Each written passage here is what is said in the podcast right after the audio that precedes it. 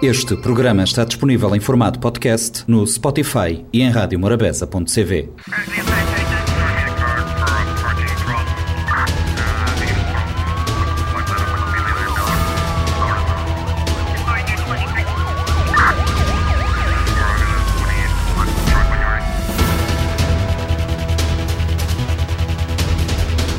A ministra da Justiça, Joana Rosa, defende a necessidade da elaboração de, e implementação de um plano de reinserção social que garanta a ressocialização dos reclusos após o cumprimento da pena. A responsável pela pasta da Justiça fez esta proposta à margem do encontro com os parceiros do Plano Nacional de Reinserção Social, realizado esta quarta-feira com o objetivo de promover uma reflexão inter e multidisciplinar em diferentes temáticas da reinserção social, envolvendo atores de várias áreas de intervenção.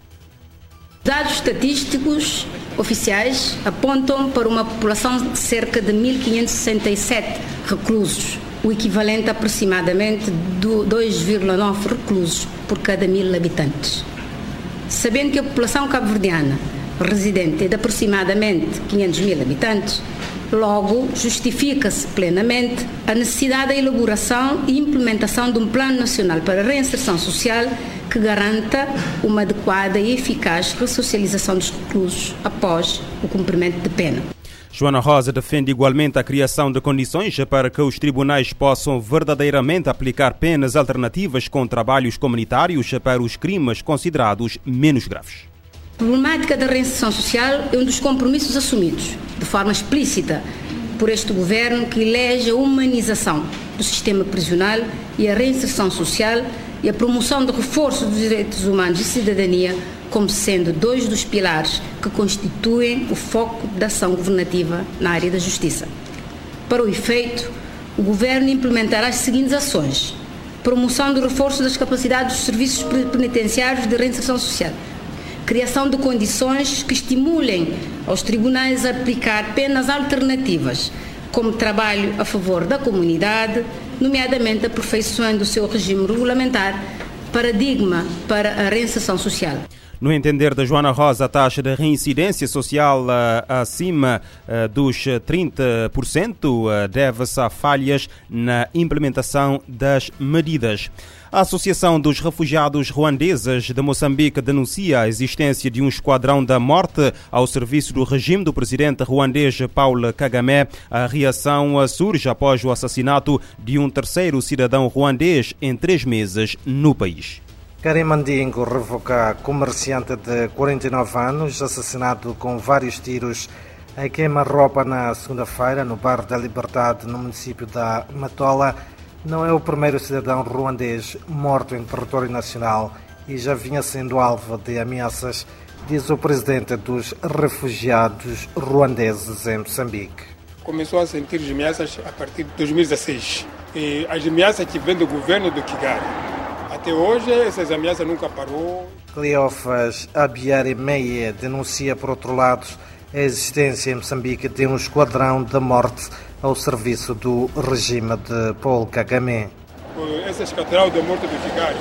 Não tem outra razão, só porque quando você é refugiado, você não quer ser dirigido para esse esquadrão da morte, tem que ser considerado como inimigos. O presidente da Associação dos Ruandeses Refugiados em Moçambique recorda que o governo tem obrigações. Esse governo de Moçambique assinou na Convenção de Genebra sobre a proteção dos refugiados. Eu acho que tem que assumir as responsabilidades. Em comunicado, o Alto Comissariado das Nações Unidas para os Refugiados já vê lamentar a morte de Karimandingo Revocá, de Maputo para a RFI, Orfeu, Lisboa.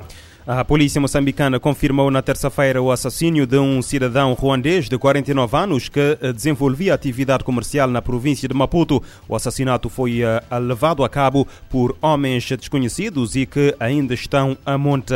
E a polícia angolana desmantelou uma rede de tráfico de seres humanos no município de Kazenga, província de Luanda, que tem à cabeça um cidadão nigeriano. A informação foi avançada quarta-feira pelas autoridades policiais, segundo o porta-voz do Comando Provincial de Luanda da Polícia Nacional, Nestor Goubel, a informação chegou ao conhecimento das autoridades a partir de uma denúncia, estando o cidadão implicado ausente do país Nestor Goubel salienta que o acusado de 55 anos recebia constantemente menores provenientes da Nigéria que criava até a idade adulta, sendo na sequência devolvidas para o país da origem. De acordo com o um oficial da polícia, na tarde desta terça-feira, uma equipa multidisciplinar composta por órgãos de investigação criminal e ordem pública deteve três pessoas que uh, coadjuvavam o cidadão nigeriano e resgatou nove vítimas, raparigas e mulheres com idades entre os 10 e 43 anos.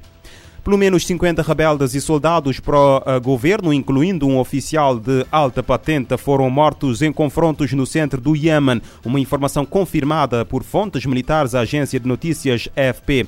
Os UTIs raramente comunicam o número de baixas nas suas fileiras. Nas últimas semanas, rebeldes UTIs, apoiados pelo Irão, fizeram progressos naquela província. Também lutam pelo controlo da eh, estratégica cidade de Marib, no norte do país. As forças governamentais são apoiadas no terreno por uma coligação militar liderada pela Arábia Saudita, vizinha do Iêmen e grande rival regional do Irão. O conflito no Iêmen, um país pobre da Península Arábica, eclodiu em 2014 Após uma ofensiva dos Houthis no norte, o país tornou-se o pior desastre uh, humanitário do mundo, de acordo com a ONU com dezenas de milhares de mortes, de acordo com organizações não governamentais, e uma população à beira da fome. A Organização Mundial da, da Saúde nas Américas pede cooperação para aumentar eh, vacinados e proteger menores contra a Covid-19. A diretora da Organização Pan-Americana da Saúde, eh, Carice Etienne, destaca o progresso em pessoas imunizadas contra a Covid-19 na América Latina e Caraíba e faz um apelo para que as crianças e adolescentes voltem à sala de aula. A diretora do braço da Organização Mundial da Saúde nas Américas destacou o crescente número de pessoas vacinadas contra a Covid-19 na região. Carissa Etienne reforçou que as doses de vacinas não foram distribuídas igualmente e por isso muito ainda deve ser feito para que todos sejam imunizados. De acordo com os dados apresentados nesta quarta-feira, o declínio no número de casos de Covid-19 na América do Sul vem acompanhado de uma aceleração na imunização, especialmente em países como como Chile e Uruguai. Etienne destaca que países incluindo o Brasil já vacinaram mais de 30% de sua população adulta. O gerente de incidentes da OPA, Silvan Aldiguieri, afirma que, ainda que os números sejam positivos, a queda de casos também pode ser um fator sazonal. Ele lembra que muitos países tomaram medidas austeras para conter o avanço da doença. Por isso, além de seguir vacinando a população, o uso de máscaras, o distanciamento social e a limpeza de mãos devem ser mantidos. Carissa Etienne fez um apelo para a situação de crianças e adolescentes, principalmente aqueles que estejam abaixo da idade mínima para imunização. Ela lembrou que muitos ficaram afastados das escolas e de outras formas de convívio, o que impactou a saúde mental e reprodutiva dos jovens. Como boa parte das vacinas ainda estão em estudos para recomendação abaixo dos 18 anos, a representante reforçou a necessidade das medidas básicas de proteção contra o vírus. Já o vice-diretor da OPAS, o brasileiro Jarbas Barbosa, explicou que a recomendação do órgão é priorizar o acesso às vacinas para os adultos. Fazendo referência à volta das crianças às salas de aula, o representante reforçou a importância de vacinar professores e funcionários de escolas. Da ONU News em Nova York, Mayra Lopes. A Organização Pan-Americana da Saúde pede a cooperação para aumentar eh, o número de vacinados e proteger os menores contra a Covid-19.